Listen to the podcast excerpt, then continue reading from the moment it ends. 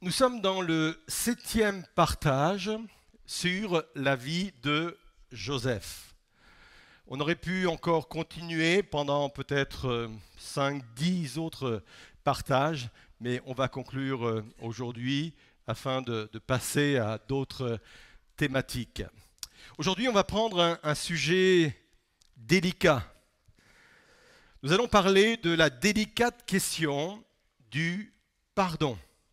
Accorder le pardon à ceux qui nous ont blessés, à ceux qui nous ont offensés. Alors je sais que pour certaines personnes, ça peut être aujourd'hui un message difficile à entendre.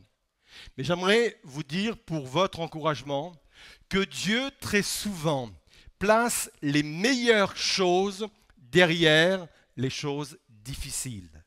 Et si vous vous dites ce matin, ce message est difficile pour moi, eu égard à tout ce que j'ai pu vivre, j'aimerais vous dire que c'est sans doute parce que derrière cette chose difficile, Dieu a placé des choses formidables.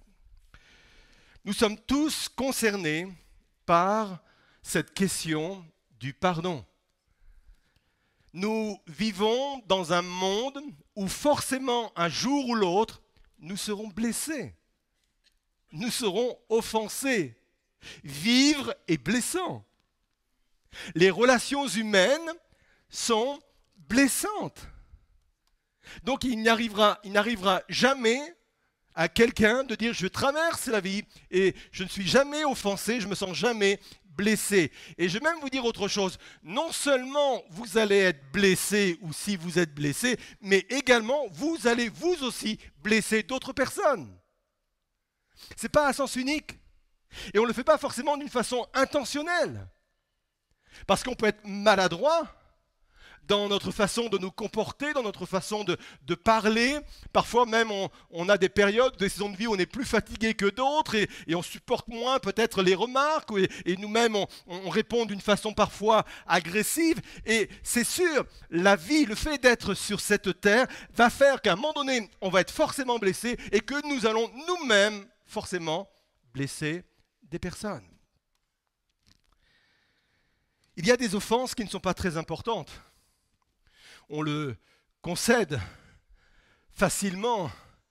Il y a des choses, voilà, pour un rien, on, se sent touché, pour un rien, on se sent blessé, on, on est d'accord sur ce sujet-là. Mais il existe aussi des offenses qui sont beaucoup plus graves, qui datent pour certaines de l'enfance, de, l'adolescence, où on a pu être abandonné, abusé, violenté, et ça touche également notre situation d'adulte. Il y a des choses graves qui ont pu arriver dans notre vie d'adulte, même dans notre vie de couple.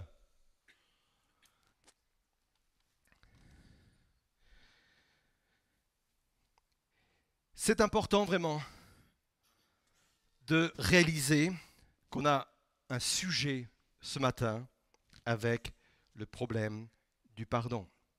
Plusieurs n'atteignent pas leur destinée parce qu'ils portent les douleurs du passé. J'entends par destinée plusieurs choses.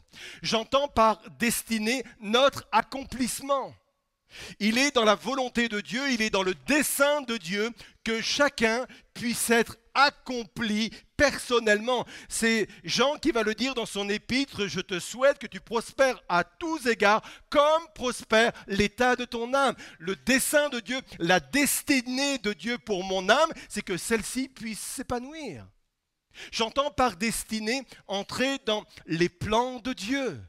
Parce que Dieu a des plans pour chacune de nos vies. J'attends par destinée rentrer pleinement dans notre Et je le répète, plusieurs n'atteignent pas leur destinée parce qu'ils portent les douleurs du passé. Et l'histoire de Joseph est très parlante sur ce point. Elle nous apprend que si nous voulons continuer à avancer, nous ne devons pas porter les blessures de la vie, mais nous devons les transformer en sacrifice, ou plutôt en cicatrices, par la puissance du pardon, et je reviendrai sur cette expression après. Ça fait plusieurs semaines que nous voyageons dans la vie de Joseph et nous sommes à même de dire que Joseph avait toutes les raisons d'être un homme en colère. Joseph avait toutes les raisons d'être un homme rempli d'amertume, agressif, révolté, avec de la rancune. Il avait toutes les raisons pour devenir cet homme-là.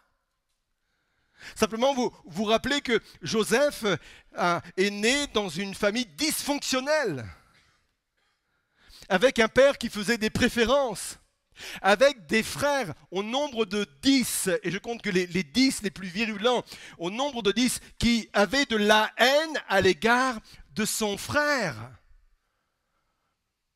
C'est des, frères qui ont été capables de vendre Joseph. On, dit souvent que l'ampleur d'une blessure dépend de la proximité qu'on a avec la personne qui nous a blessés. On, est capable parfois de, recevoir des, offenses des, personnes qui nous sont étrangères, mais dans notre propre maison, des blessures qui viennent des personnes qui se trouvent dans notre propre maison, dans notre propre famille, parfois dans notre propre couple.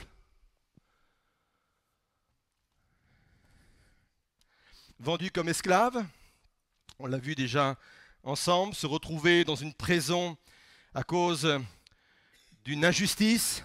Oui, Joseph aurait pu mal tourner. Il aurait pu devenir cet homme révolté. Mais Joseph a décidé de vivre le pardon. Alors que 22 ans après avoir été vendu par ses, frères, il avait à portée de main enfin sa vengeance.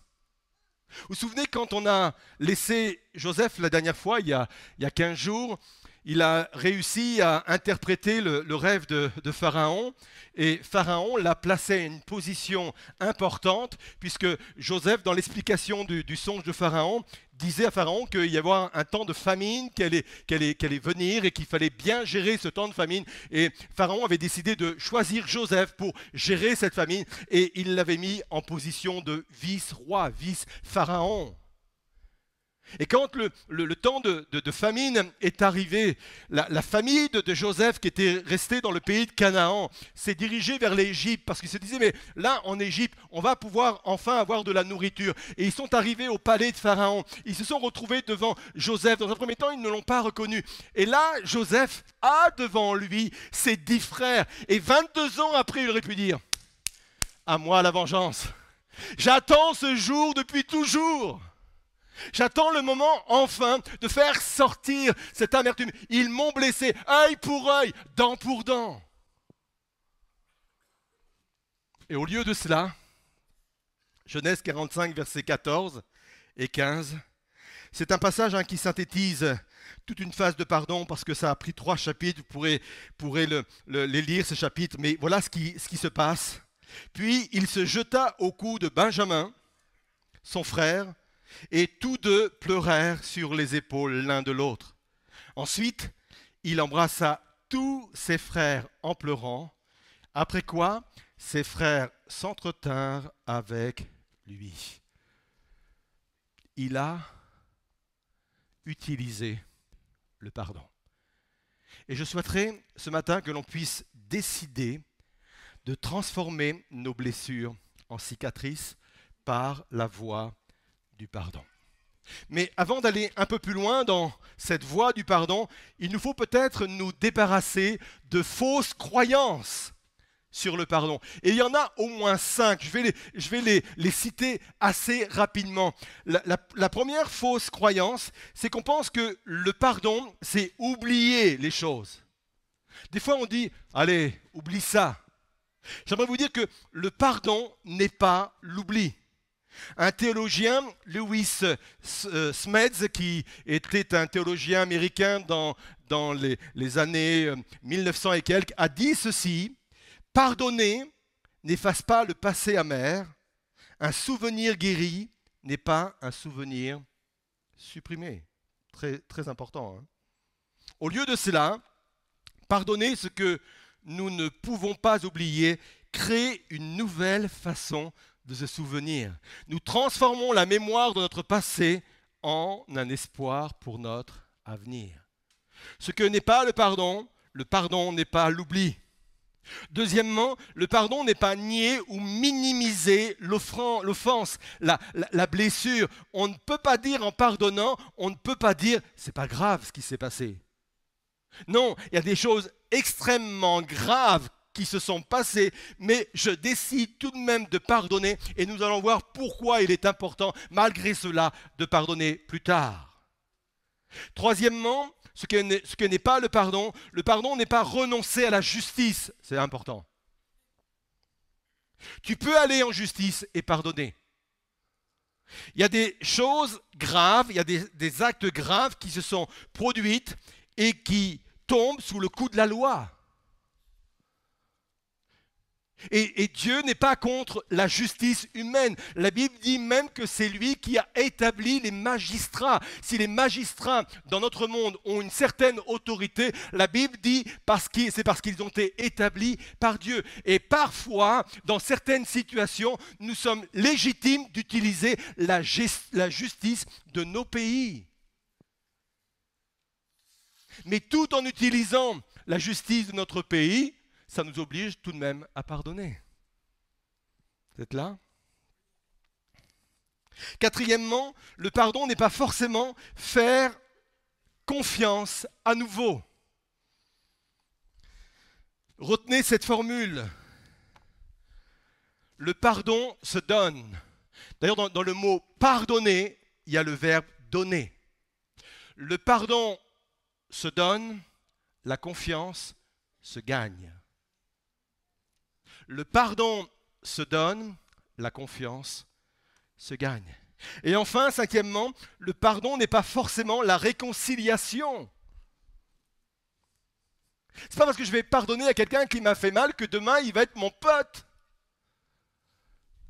Parfois la réconciliation n'est pas possible. Même parfois la réconciliation n'est pas souhaitable. Et ce n'est pas parce qu'il n'y a pas de réconciliation qu'il n'y a pas de pardon. Et ça, ce sont toutes les, fausses croyances que l'on peut avoir manifestées sur le pardon. Une fois que l'on a dit ça, il faut que nous comprenions également les, les deux types de pardon qui existent. Il y a le pardon transactionnel, vous allez voir c'est très simple, et le pardon unilatéral. Le pardon transactionnel, c'est quand il y a un désir de réconciliation des deux côtés.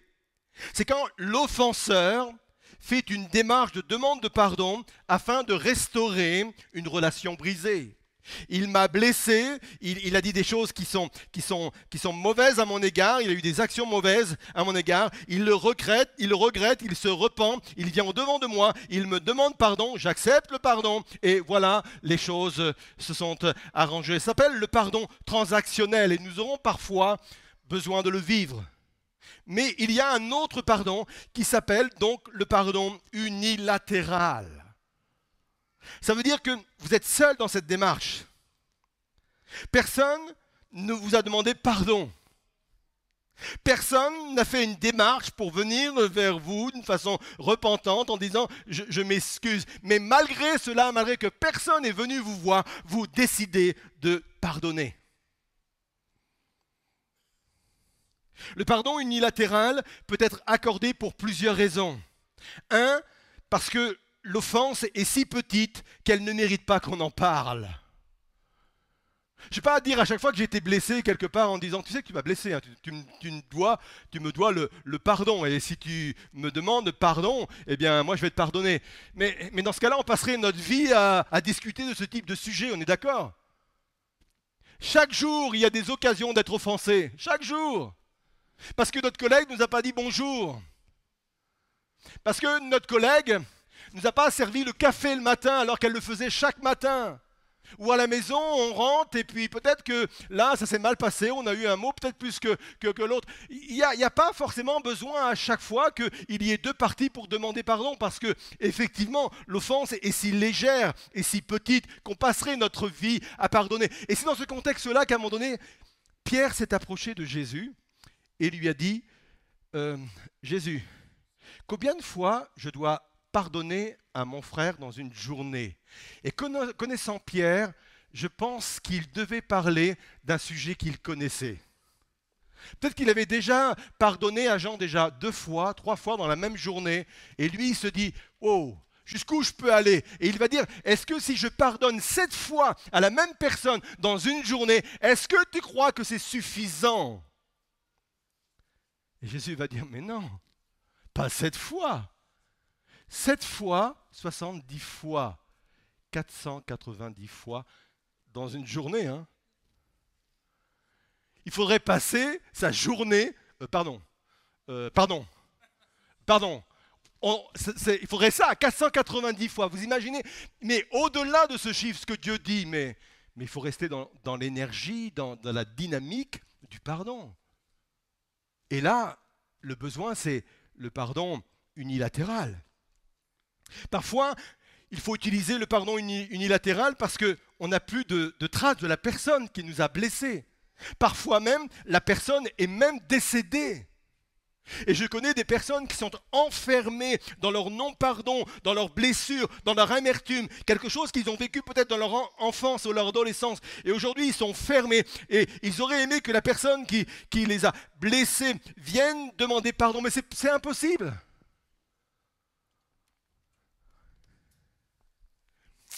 Et une dernière raison, sans doute la plus importante, pourquoi il est important d'utiliser le pardon unilatéral, c'est parce que le pardon est avant tout pour moi. C'est ce que le même théologien Lewis Smith a dit ceci. Pardonner, c'est rendre sa liberté à un prisonnier et se rendre compte que le prisonnier, c'était vous. Ça, me fait penser à, une anecdote à laquelle j'ai pensé, ça vaut ce que ça vaut, mais c'est pas grave. C'est juste pour faire avancer un peu l'idée. Imaginez que vous ayez euh, chez vous un, rat dans, votre propriété qui, fasse des, dégâts et il est en train de vous pourrir la vie. Et, il y a un remède. Et, le remède, c'est la mort au rat. Je sais qu'aujourd'hui, il faut même plus faire de mal aux petites bêtes comme cela, mais, mais j'assume parfaitement la mort au rat. Et que vous puissiez, vous, manger de la mort au rat en espérant que le rat meure. Le non-pardon, c'est ça? Vous, retenez le pardon à l'égard de quelqu'un et vous voulez que ce soit l'autre personne qui paye, vous, voulez que ce soit l'autre personne qui meurt, c'est vous qui, qui, mangez le poison, c'est vous qui avalez le poison et vous espérez que ça puisse atteindre l'autre, mais c'est vous qui êtes en train de mourir. Pourquoi le pardon unilatéral est important? C'est parce que c'est pour vous, c'est vous, c'est moi qui en a le plus besoin. Et il est important de comprendre dans cette histoire de, Joseph que le pardon que Joseph a accordé est bel et bien un pardon unilatéral. J'insiste là-dessus. Certes, on a lu un instant cet épisode où il s'est retrouvé devant ses frères, où ils se sont demandé mutuellement pardon et ça a été la réconciliation. Mais j'aimerais vous dire que ce que nous avons lu dans ce passage, ce n'est uniquement que la concrétisation de ce que Joseph a vécu à plusieurs reprises tout au long de ces 22 années. Régulièrement, au cours de ces années, régulièrement, il a fallu que euh, Joseph cède, il a fallu qu'il pardonne. Sinon, il ne serait jamais arrivé à ce poste de vice-roi. Et le fait qu'il soit à ce poste de vice-roi prouve qu'il a expérimenté, qu'il a vécu, qu'il a exercé le pardon unilatéral. Sinon, Joseph serait retrouvé quelque part comme esclave en Égypte ou en train de croupir dans une prison. Mais c'est parce qu'il a vécu régulièrement, chaque jour, quand il est sorti de la fosse, quand il a été vendu sur le marché, quand il s'est retrouvé dans la maison de Potiphar, quand il a été euh, accusé injustement, à chaque fois, chaque fois, il a fait cette démarche de pardon, de pardon. Sinon, il ne serait jamais sorti indemne de tout cela il a su transformer ses blessures en cicatrices. Et là, je vais expliquer de quoi on parle. Il existe un exemple extraordinaire de quelqu'un qui a su transformer ses blessures en cicatrices. C'est Jésus. Et on va s'arrêter quelques instants sur son exemple en faisant cette lecture dans Jean 20, versets 25 à 27. Suivez-moi bien, pas forcément évident de, de voir cela dans, dans cette lecture, mais on va le développer ensemble. Il leur dit, c'est Thomas. Vous savez, Thomas, le, gars qui n'était pas là la première fois où euh, Jésus euh, est venu se présenter le jour de la résurrection aux disciples.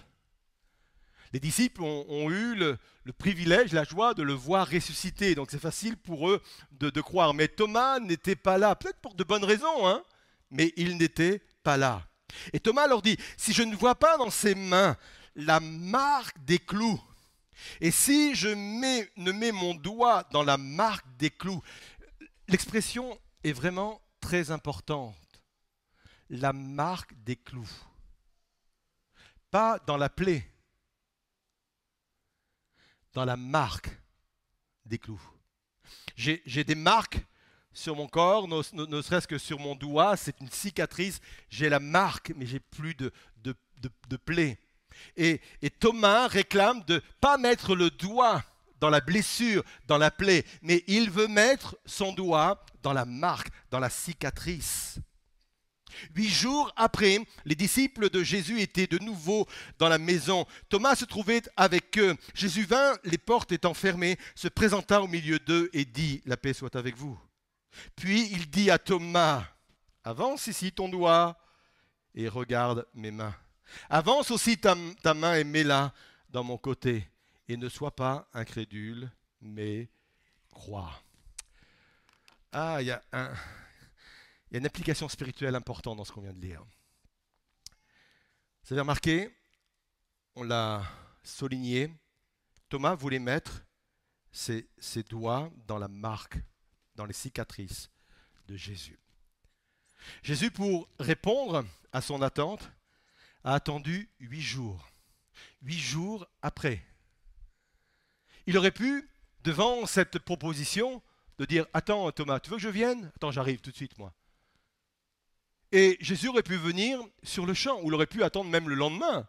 Mais il a attendu huit jours.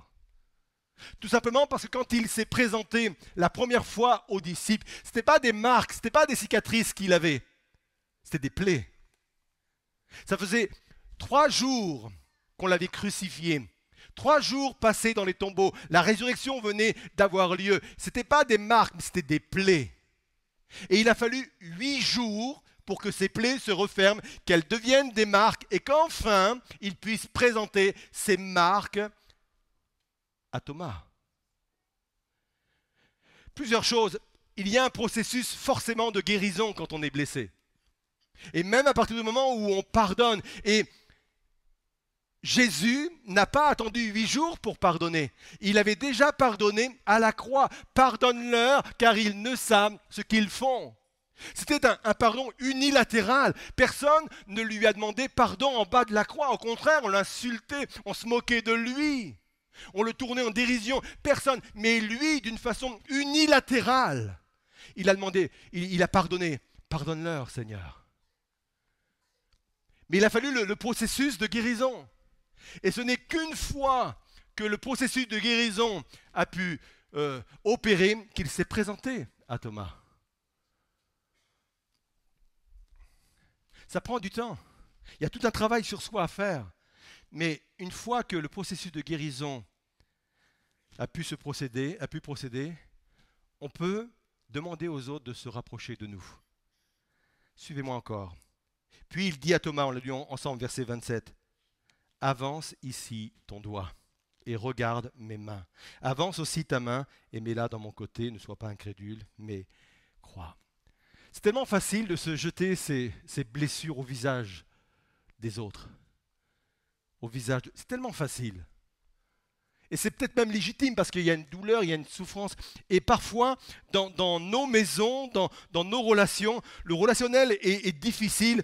euh, non pas parce qu'on n'a pas forcément la volonté de le faire, mais parce qu'on on a des plaies partout et, on, s'éloigne des autres parce qu'on ne veut pas être blessé. Des fois, ce sont des mots qui nous, qui nous blessent, ce sont des, des attitudes qui nous blessent parce qu'on est encore avec des plaies. Et tant qu'on a des plaies, la relation aux autres, la relation même à ce monde, à cette terre est compliquée parce qu'un rien nous blesse, un rien nous touche.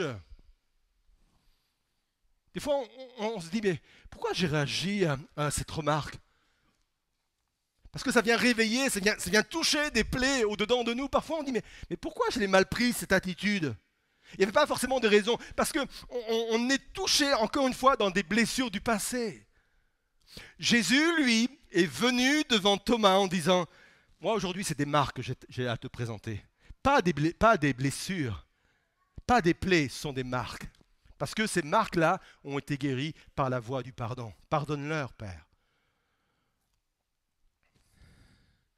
Je, le disais en introduction, c'est vraiment un, sujet complexe et, difficile que le, sujet, la question du, pardon ou du non-pardon.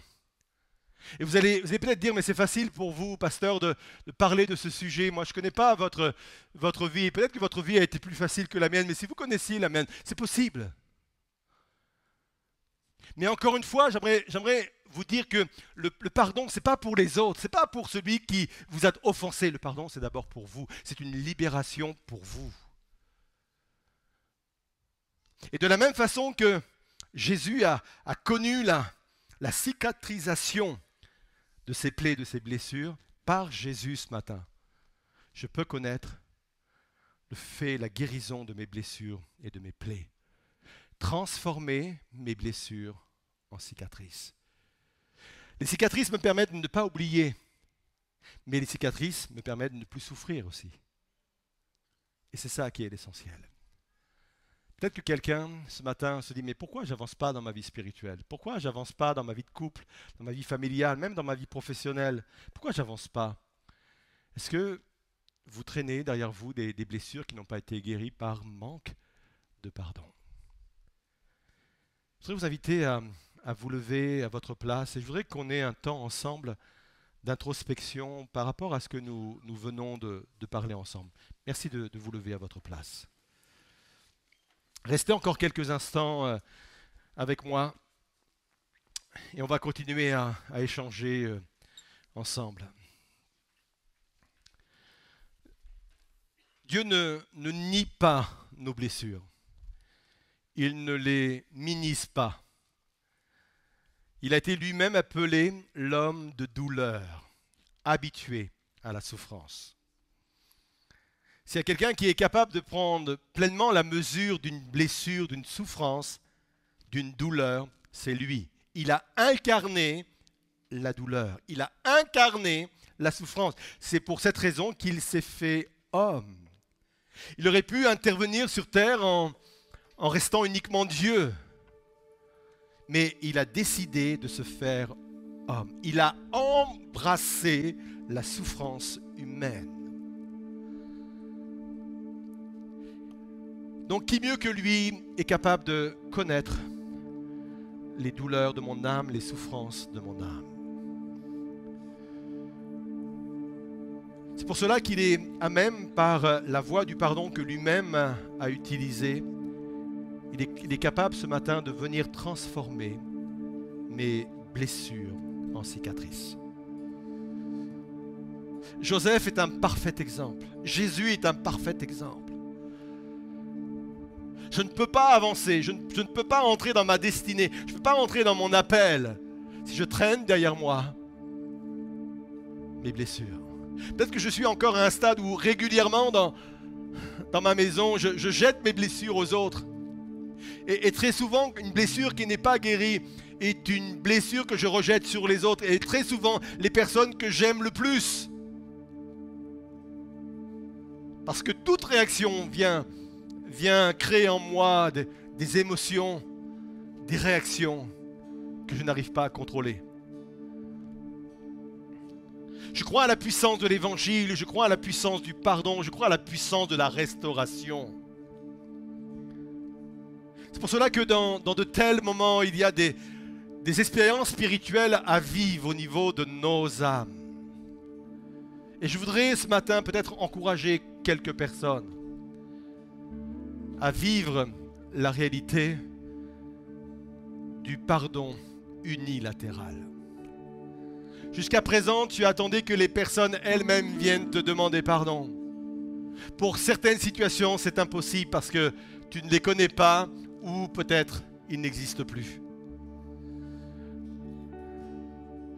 Le pardon n'est pas pour l'offenseur. Le pardon, il est pour l'offensé. Et il y a une véritable libération à vivre ce matin, une véritable délivrance à vivre ce matin. Comme il, est impossible de traverser ce monde sans être offensé, je crois que dans cet auditoire, il est impossible qu'il y ait personne qui soit concerné. Parce que nous venons de partager à différents degrés, bien entendu. Je voudrais m'adresser ce matin à ceux et à celles, y compris à vous, chers internautes, qui sont en train de, batailler avec des, blessures du passé, ou même qui remontent peut-être à, huit jours, mais ils sont obsédés par cette blessure et, ils n'arrivent pas à s'en sortir. Et, à chaque fois qu'ils y, y, pensent, c'est comme un, poison qui remonte, qui nous brûle tout à nouveau, qui, nous détruit intérieurement tout à nouveau. Et nous sommes pris au piège, nous sommes dans la prison de la rancune, dans la prison de l'amertume, dans la prison de la haine au fond de nous. J'ai besoin de passer à autre chose. J'ai besoin de laisser tout cela derrière moi et reprendre mon chemin vers ma destinée. J'ai besoin. Et pendant que le groupe de louanges va interpréter ce, ce chant qui appelle au pardon, qui appelle à la restauration, si quelqu'un ce matin dit, moi je veux, je veux venir, peut-être que vous allez venir ce matin avec vos blessures, mais avec vos plaies, mais je crois que par le sang de Christ, par la puissance de Jésus, par la puissance de la croix, il est capable de transformer vos blessures en cicatrices, en marques.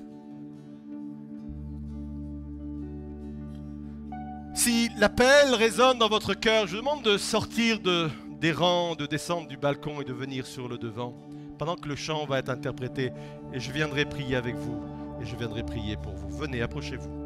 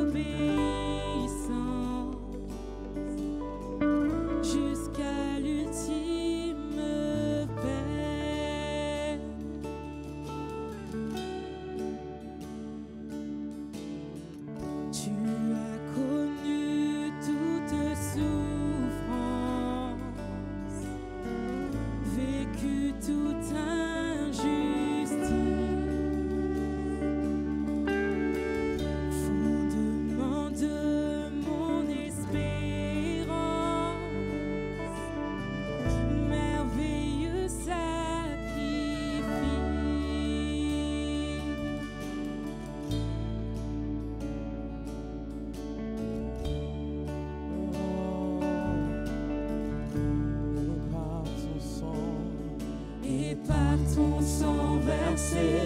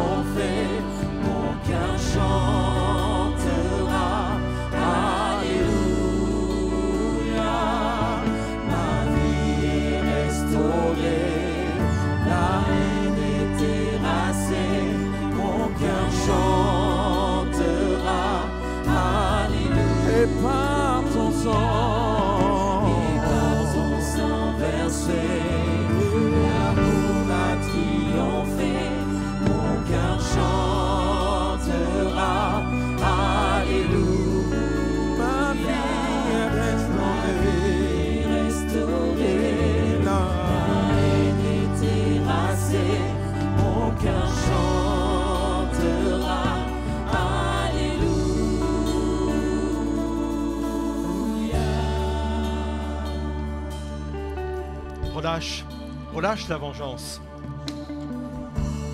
Relâche toute amertume. Relâche. En faisant cela, tu ne dis pas que c'est pas grave ce qui t'est arrivé. En, en faisant cela, Dieu ne te demande pas d'oublier ce que tu as connu, tu as vécu. Mais il veut remplacer ce souvenir douloureux par un nouveau souvenir. Un souvenir qui va t'ouvrir une porte d'espérance, une nouvelle porte d'espérance. Mais relâche. Relâche le non-pardon. Relâche ce désir de, voir l'offenseur payer. Jésus lui-même a dit, Dieu lui-même a dit, à moi la vengeance. Dans, l'histoire de Joseph, il y en a un qui a payé très cher sa participation à la vente de Joseph. C'est Judas. Celui qui a, payé le plus cher tribut. Parce que Dieu a sans doute jugé qu'il était le plus responsable. Peu importe ce qui arrive à l'offenseur. Dieu dit, c'est moi qui me charge de cela. À moi la vengeance. Libère, libère ton désir de vengeance. Relâche. Relâche l'amertume.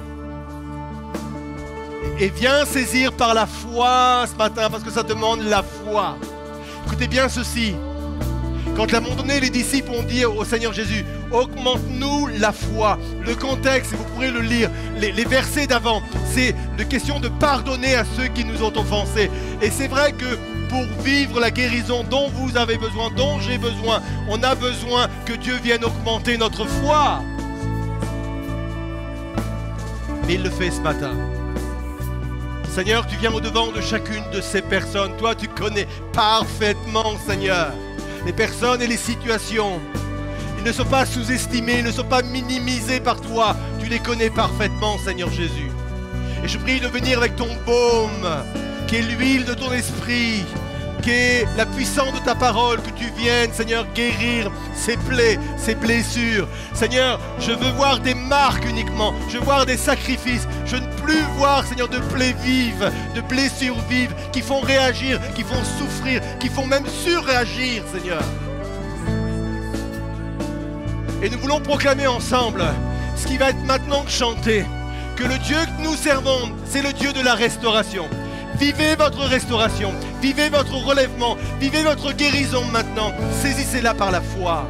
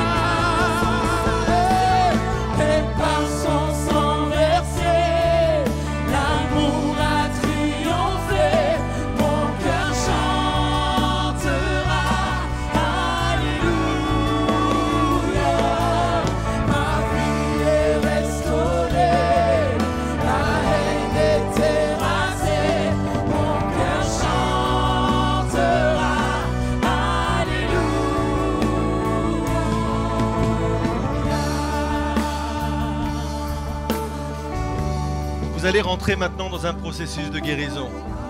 Dans les jours qui vont venir, vous allez être vous-même étonné que les sentiments de, de ressentiment, les émotions de ressentiment vont partir. Entre le moment où Jésus a été crucifié, trois jours dans la tombe et huit jours après, il a fallu onze jours pour qu'il y ait une restauration, pour une guérison, pour que les blessures et les plaies se transforment en marques, en cicatrices. Je crois à la, à la, au processus de guérison qui s'amorce dans votre vie. Je crois au processus de restauration.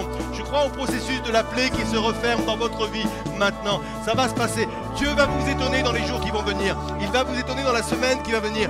Des, des- des ressentiments vont partir. Et vous allez même vous surprendre à prier pour vos offenseurs, pour ceux qui vous ont peut-être détruit, qui vous ont blessé, parce que vous vivez la restauration.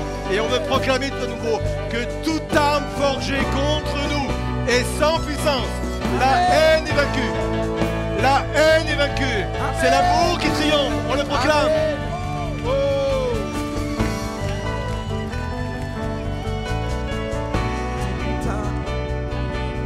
Nous disons toute arme forgée contre moi. Toute arme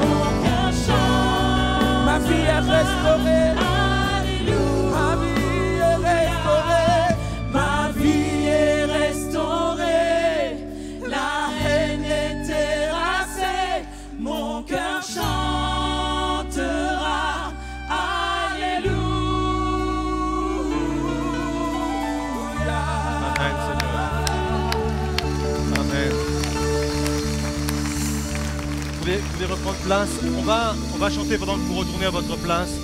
Vraiment avec l'Église. Ma vie est restaurée. Sang versé, la vie a triomphé. Mon cœur chantera. Alléluia. Ma vie est restaurée. La haine est terrassée. Mon cœur chantera. Ma vie est restaurée. Ma